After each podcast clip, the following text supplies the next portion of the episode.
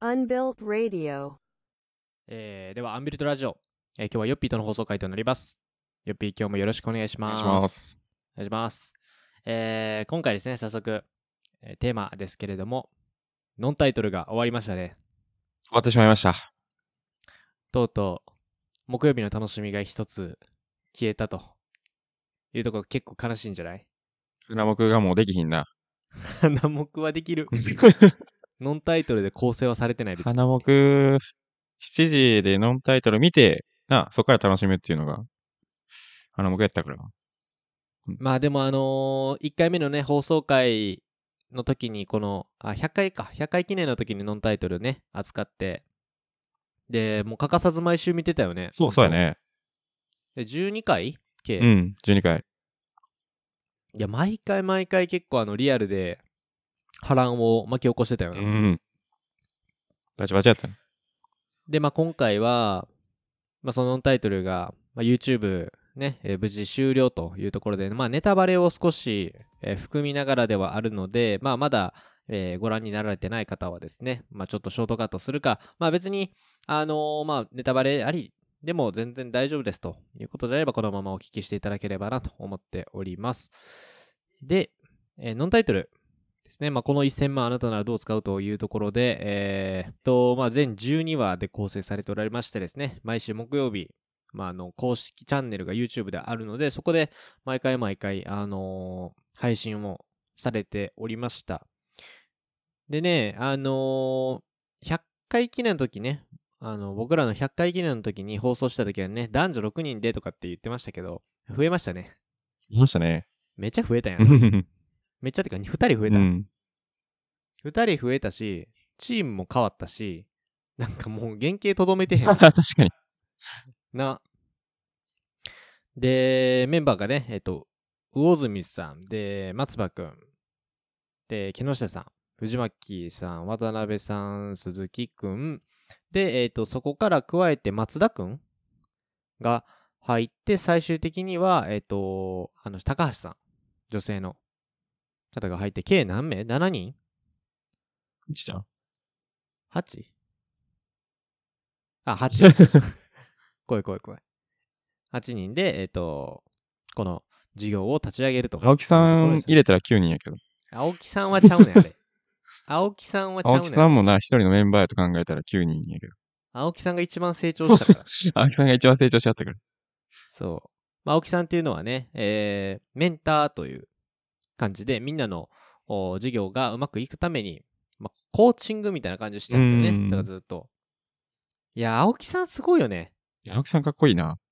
うん。青木さんのちょっとこう凄さみたいなところも深掘っていきたいんですけど、まあそのノンタイトル自体っていうのが、もともとこれ朝倉未来さんが企画してたものだだったんですよね、一人で。発案はみくるさんやな。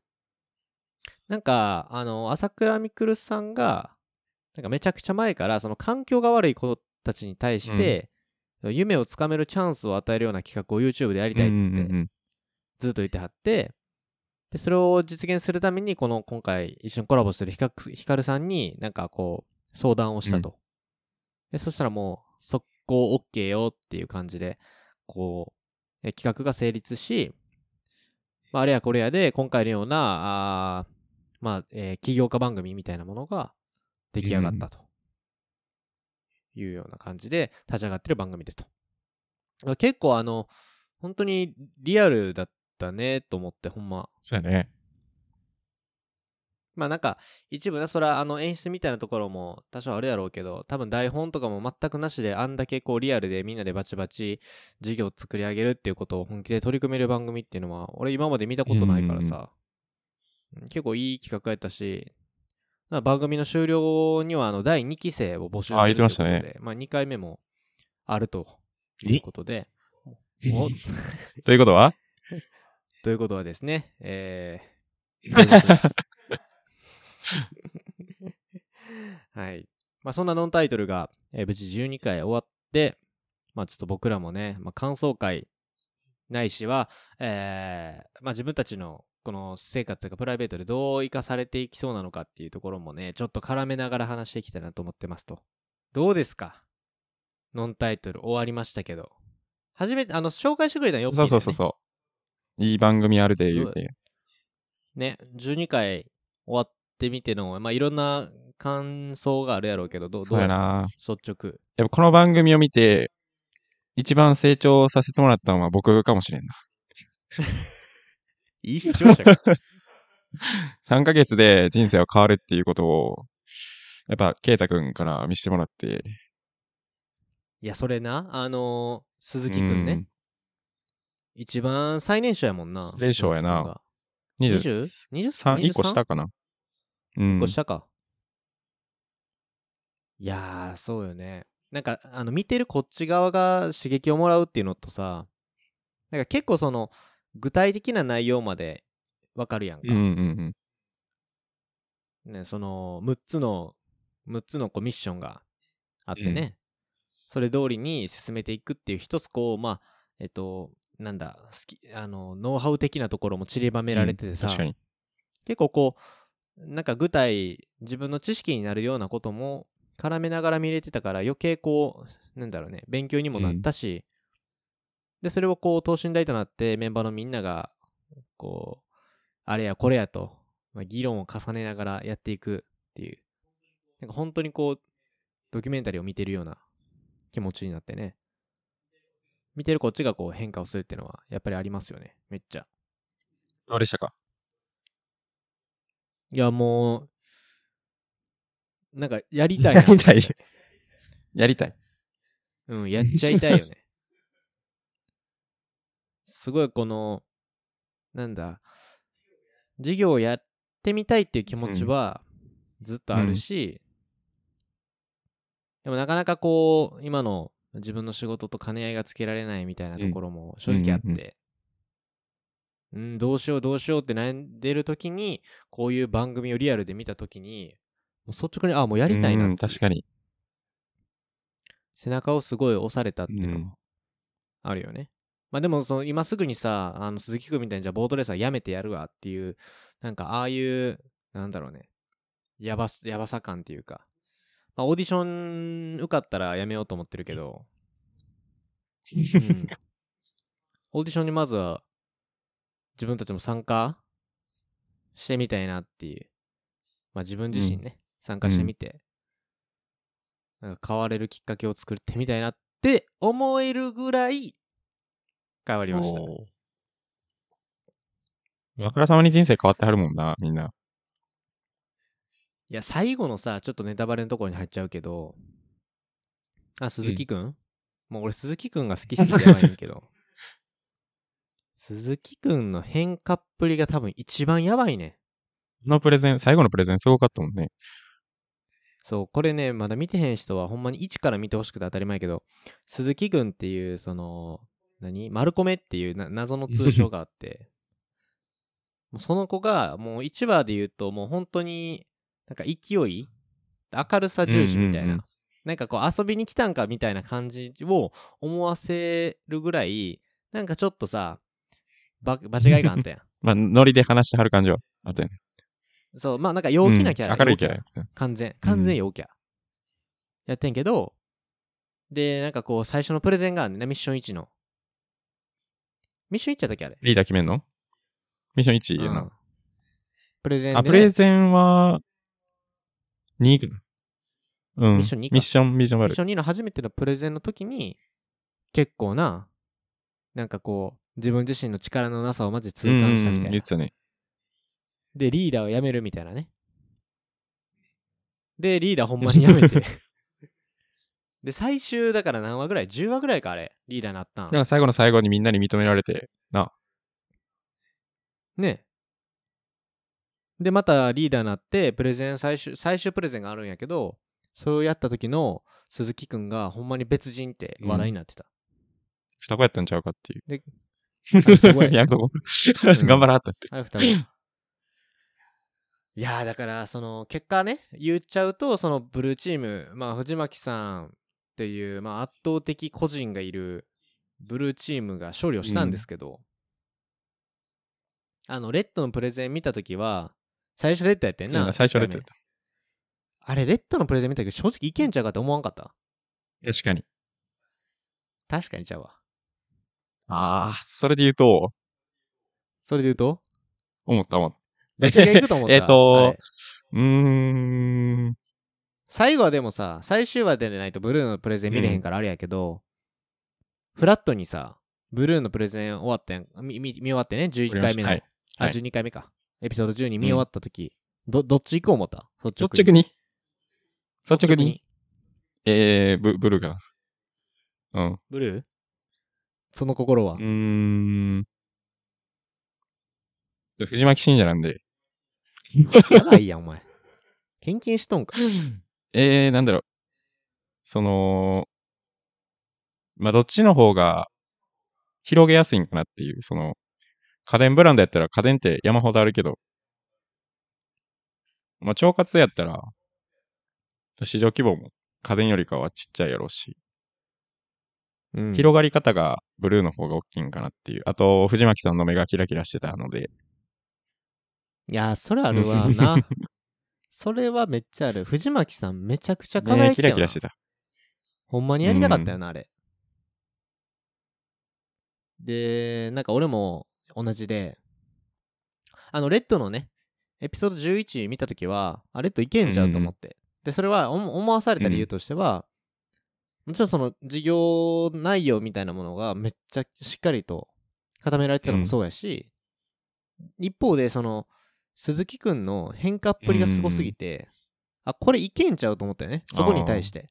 なんかそもっとその朝倉未来さんとかヒカルさんがあなんかこいつらっていけんちゃうみたいうな期待感は確かに。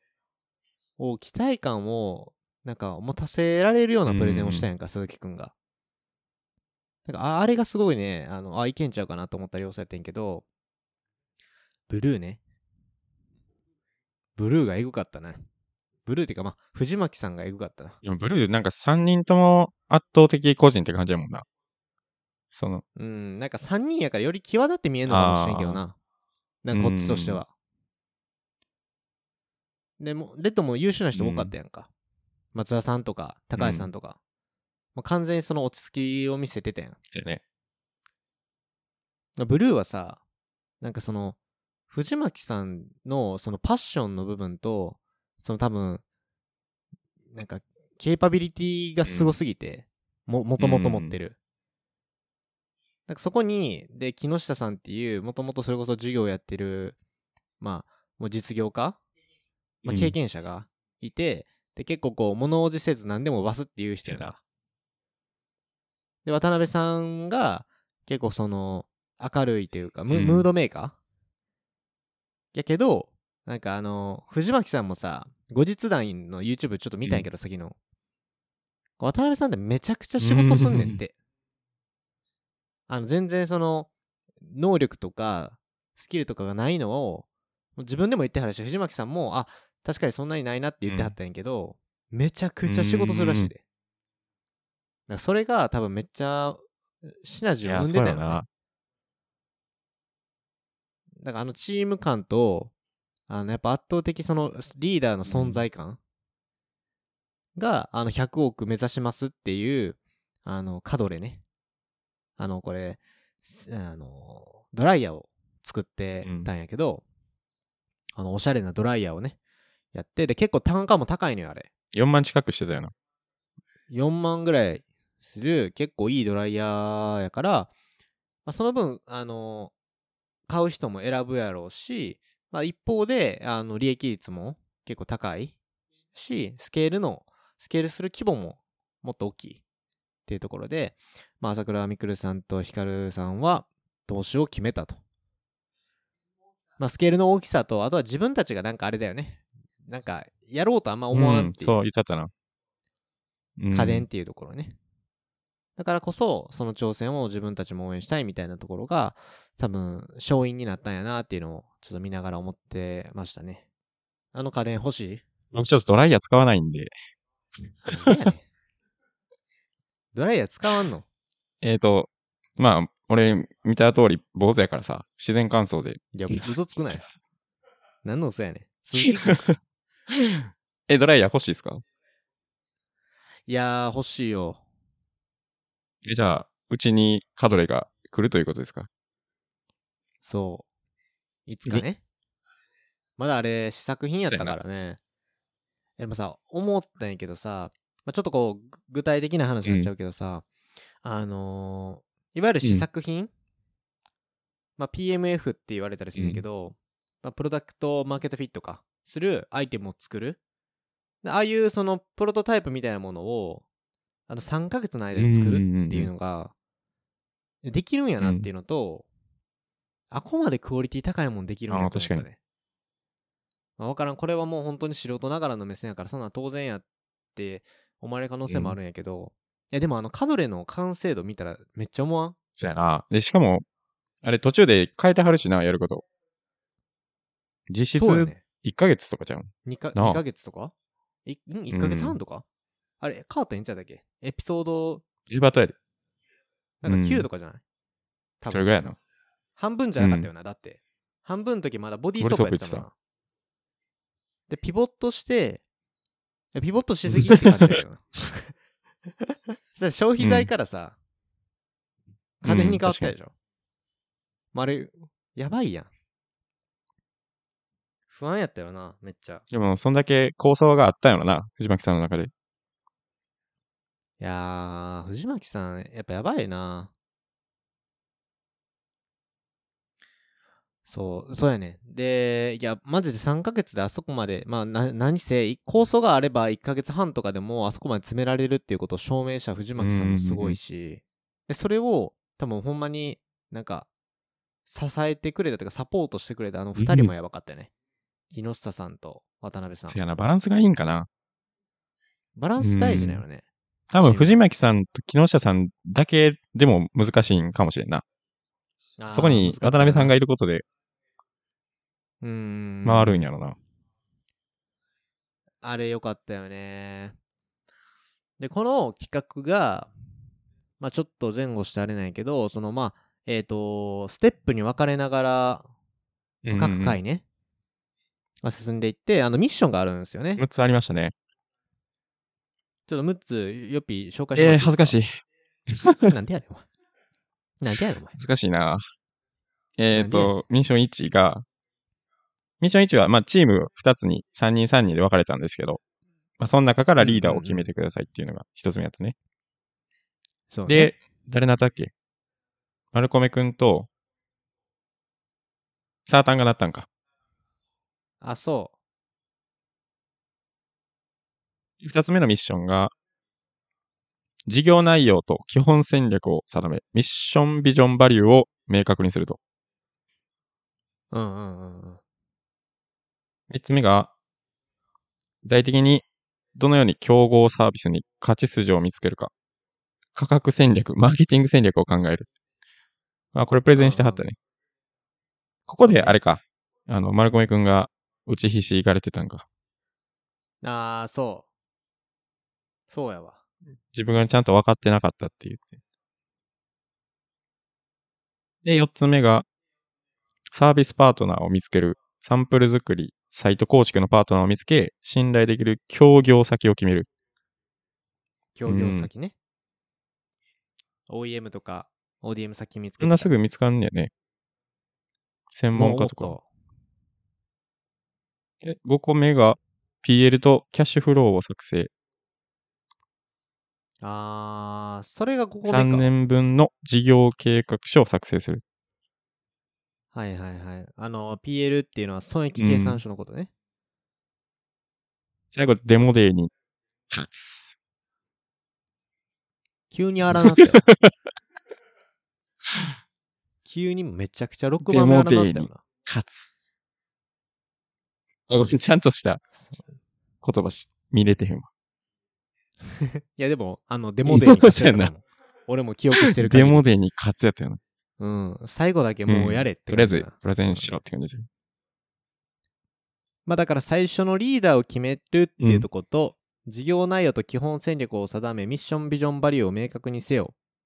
で、ストラテジー、まあえーサービスに価値見つける、価格戦略、マーケティング戦略。これ、簡単に言うと全部ひっくり返ったよね。ひっくり返った。確かに。1、2、いて3番はひっくり返ってんな。リーダー変わったし、まあ、ミッションビジョンバリューはどうなんやろね。これ、あれは変わってへんのかなあんまりちょっと描かれてないけど、どう思う？あれ変わってへんやろな、きっと。え変わって、だって変わってたらそ、あさすが確かにに言うくない？あの、変わりましたみたいな。だから多分ミ、ミッションビジョンバリューはあんまり変わってなくて、そこを軸にした上で、事業内容はもう全然ピボットしたよね。で、まあ、ストラテジーなんて2が変わればそれは変わるからね。っていう感じで、実質、だからノンタイトル、エピソード半分ぐらいから固まり出したみたいな感じだ 前半何やったんっていう？前半はだからもうほんまにリでもうんリアルにさ、初めからああやなんかしようってさ、全然知らん人がやで、全然知らん人が一箇所に集まってチーム組んでくださいって言われてさ、でリーダー決めてくださいってあんな感じなんやろね。あるんやろな。だってみんなが、な、自分やりたいやりたいで入ってきた人だから、そうそうそうそうそう。俺もなるよ。まあそれはだってうまくいかんこともの方が多いやろうし、たたとえ決まったとしてもねやっぱりみたいなありそうやもんな。シャルさんは参加した時は、リーダーやりたいやりたいって。リーダーやりたい。絶対リーでダーやりたい。もそうなるやろな。てか、そうならんとあそこ多分行かへんと思うけどな。うん。いやだってさやりたいことがあんねんね、うん。それをなんか殺してあそこ出る必要確かにないやろって思う。っていうのは全員がそうやったよね、うん。あの時は、うん、でもなんかやっぱそうするとさ藤巻さんってやっぱと特殊よな。ああ、あんま、あと松田さん？やりたいやりたいって感じじゃなかったか、確か最初。うん。あなんか松田さんは、まあ、ちょっと途中3回からちょっとかわいそうやけど、でもなんかあんまりこう前に出ていく感じでもなかったやん、もうほんまに縁の下の力持ちみたいな感じで、でね鈴木くんがパチンコ行ったらマジで切れたし。あの切れた感じ怖かったよな。お前舐めてんのかって。バカにしてるやろ、お前。言い方よ。してへんわ。お前ちょっと似てたよ。いや、あの松田君とかもそうやし、まあだからそれ以外のね、だから高橋さんとかも最終本間3回から、まあそういうのあのあったとしても出せへん状態やから、あ、でも違うな。高橋さんは出したな。超ああ、だ。だだった。そうや。そうや。最終高橋さんやあれ。高橋さん、やばいな。高橋さんえぐいな。そう思うと。だからそうやな。あの最初の6人ね、の中で、やっぱり唯一ちょっと、うーん、違うかったなと思ったら藤巻さんよね。だって言わんかったやん。いや、言わんのって思ったよね。いいな。あ、その、別に誰がしてもいいんじないみたいな。まあ、木下さんもそんな感じやったけど、その、でもこれをやりたいっていうのをさ、なんか出さんかったああ、そうや、出してなかったな。な。う言っん。てたやんか。うんプレ。ゼンの時ね。さ正うん直僕は、みたいな。なんかあの、正直自分がなんかやりたいっていうよりかは、なんか下に構えてみんながやってたことを進める側に徹すればいいやろ、みたいな思ってましたけど、みたいな。いや、あれ、だから急に化けちゃったのね。もうやっぱ、もうやりたいっていう思いが勝っちゃって、あれ最初から出してたら、どえらいことになってたかもしれない。最初からやってたら、なんかドライヤーと扇風機とか使ってたんじゃんあ。品1個増えてるみたいな。確かに2つできそうやもんな。1ヶ月半で1個やったら。うんとかね、思ってたら、やっぱその、まあ思いはあったけど、最初から出してないっていう。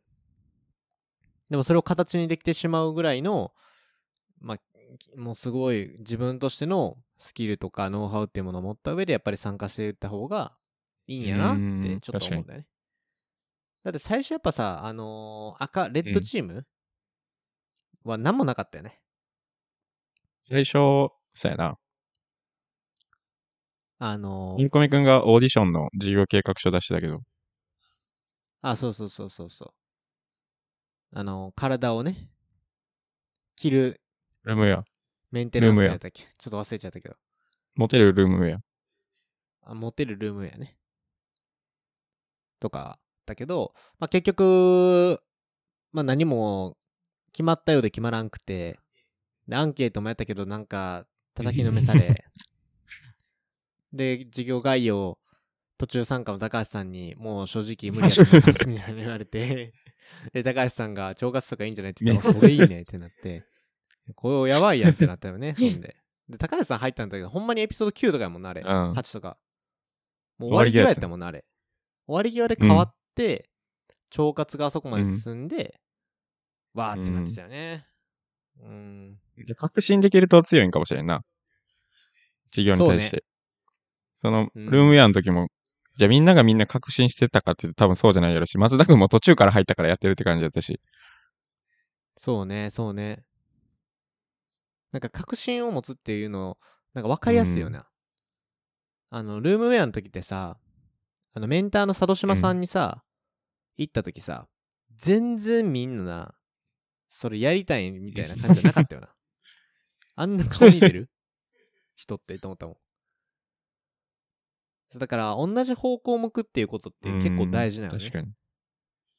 なんかミッションビジョンバリューをたとえ作ったとしても、具体、そのサービス事業内容みたいに対して、すごいこうコミットできたりとか、その、その先にある世界観みたいなところまで共有できてないと、きっと目線って絶対合わへんやろね。で、最後お互い目線合ってたもんな。ブルーも、レッドも。うん。ブルーとレッドはほんま最後の最後すごかったよね。どどうなんやろね。なんかでもさ、俺は聞きたいけどね。本当に腸活やりたかったんかとか。怖っ。なんか、ニコちゃん来たけど、みたいな。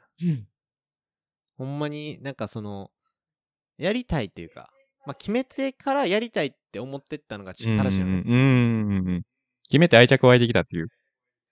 うん、そのパターンだよなと思ったけどね。松葉くんとかね、聞きだよね。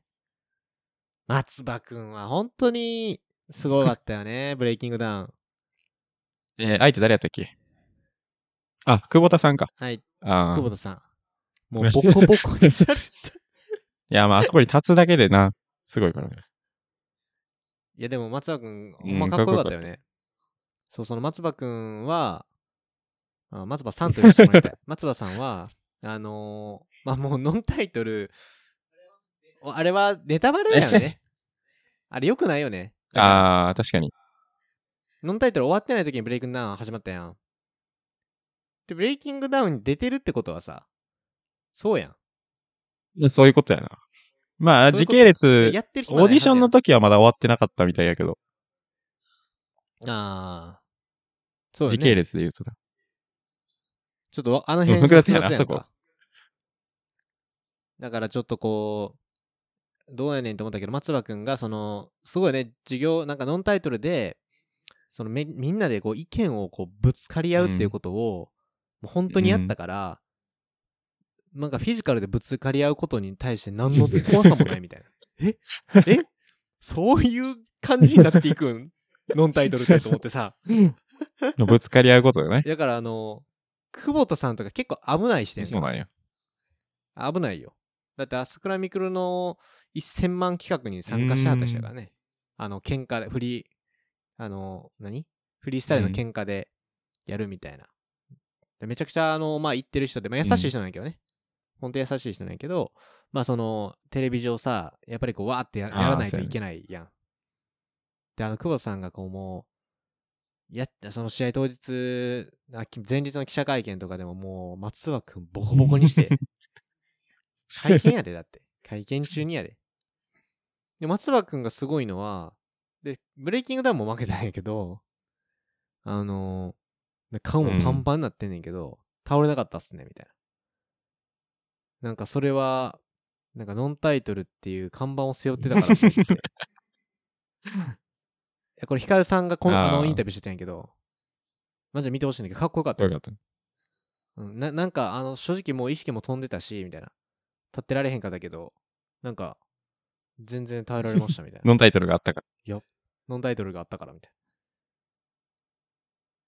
いやそこで未来へ流れたもんな俺。未来流れた未来へ流れた そういやだからその結構個人的にはさそこの舞台に立ちたいっていうのももちろん感じたし、いや自分まあ立た立たなくてもね今自分たちでなんかできることってたくさんあるんやろなって改めて思ったけど、鈴木のも行こうか。あの成松葉くんのカフェ行こう。カフェちゃうわ。バー行こバイコ。バイコ。北海道？北海道。やったっけ？すすきの。遠いわ。遠いって。どうするよ、松葉くん。髪の毛またな、あの、最初のチリチリヘアに。がもろったん？変わってたらどうする？あん時の松葉くんはほんまにちょっとチャラかった、ね。か最初、最初チャラかった。やっぱ今の方が印象いいよ。最後の方、なんかもう好青年ってなって。あの、サーターに告白する。あれ、サーターに告白するために 切ったやろ、絶対。あれ、サーターン、そっか。サーターンに告白するとき確か髪型変わったな。うそう、ん。勝つやろ。でも、あそこ、ひっついてほしいね。そうなん。うん、個人的には。個人的にはね。個人的には。だって何してんねんってなったよ。ほんまに。確かに。視聴者も思ってたと思うよ。何してんねんって言って。でもあの要素なかったらな。中盤の盛り上がりはなかったかもしれそうない。チームも変わってない。かもしれんで。そうなのよ。チーム変わってなかったかあ、あそこなかったの。サータンと松葉くんで箸休めしてた。ある意味ね。まあ、そういう。ある意味キーパーソンやったから、松葉君は。まあだから全員が全員あの藤巻さんみたいなやったら多分、なんか大乱闘になってるか。大乱闘。大乱闘になってるか、マジでギスギスして終わる感じ。やってたよね。だからああいうちょっとバランス、バランス取るって言うと言い方あれやけど、そのん違うね、違うこう価値観というか、なんかモットーにして生きてる人間を入れてあげるっていうことが、まあ企画としてはすごく成り立ちやすいよね。いろんな人間がいるから。いや、オーディションの時、松葉君、名前上がってなかったからな。いや、それでも、その審査員の方に、なんか目が行くようなアピールをしてはったよな、別のところで。いや、なんかすごい、あの、アピールはうますよね。口はうまいって言ってたもんね。え、でも、ミクルいつか実績と伴いそうちゃう。あんだけやってたら。うん。なんか、ああいうの好きやわ。同い年だしな。そう。うんまあ、俺は個人的にやっぱ一番好きなのは鈴木君だったな。あ本当に感動した。変われるっていうところを見たね。うん。もうだって鈴木君の YouTube 登録者登録者も。はや、サータンチャンネルは？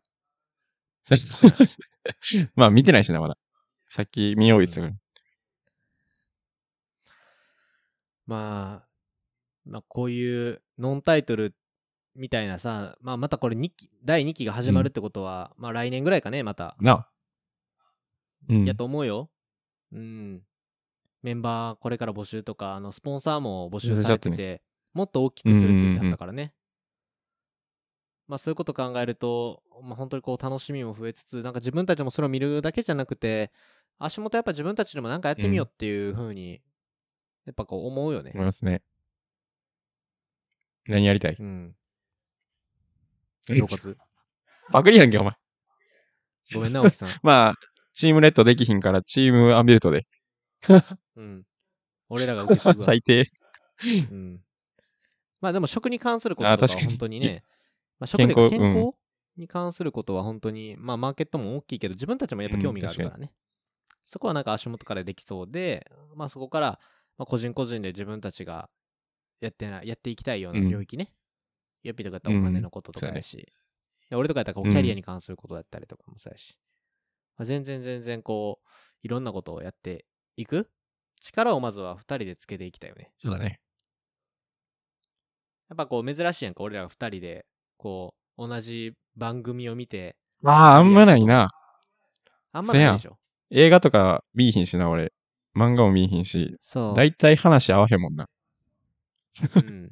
漫画の引用しても分からんうん、やめてって言って。漫画ハラスメントやめてって。うんなんかこういうのさ、やってもいいかもしれないね。その、エンタメではなくて、エンタメっていうのはアニメーションとか、漫画とかではなくて、こうリアルドキュメンタリーを、あの、ほんまにガチの、もう、いわゆる意識高まる系でいいよ。のもドキュメンタリーみたいなものを一緒に見て、こう、まあ、もこう、視座を高めていくとか、もう、それこそ具体、なんかこうやっていくアイディアを話し合うとかっていうのは、結構やっていってもいいかもしれないね。今回ノンタイトル通してみたけど。なんか違う角度からのインプットやん、うんこういうのって。うん。前やな、共有したことあんまなかったもん。今更やけど。はい。という感じで、まあ、ノンタイトル、まあ、本当に感動、まあ、感動するシーンも多かったけど、やっぱこれがリアルやなって思うシーンもたくさんあってね。べちゃんがブチ切れたところとかすごかったもんな。なべちゃんと高橋さん、マジで怖かった。あ、手出る手出る思うの。なべちゃんそろそろ行ってまうんちゃうと思ったもんな。うっせえんだよーって。うわーと思ったもんな、あれ。凍りついたもんな。法律くだ。うん。木下さんが止めてたもんね。斜めってたもん。うん。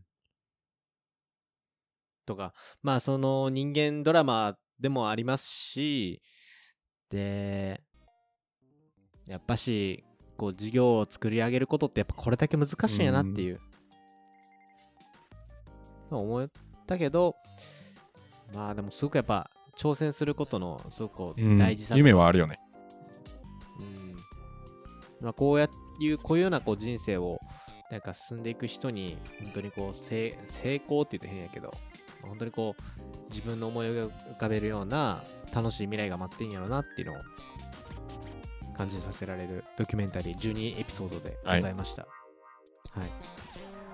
まあ、引き続きねあのこういういろんなあのドキュメンタリーシシリーズ、うんうんのものもあの取り入れながらちょっとこう放送回は進めていきたいなと思っておりますしで、まあ、僕ら自身もこのノンタイトルを見て具体的に何かやっていこうというモチベーションも湧いておりますのでそのあたりもなんか放送できると楽しいですよね。いってこはい。やっていきましょう。はい。ではですね、えー、まあ、合わせてね、100回記念放送の時には、あの、このノンタイトル初めて見ましたよっていうところもね、あの、合わせて放送しておりますので、その辺もちょっと一緒に、あの、お聞きしていただけるとすごく嬉しいですので、またそちらの方もチェックしていただければと思っております。はい。では、本日もありがとうございました。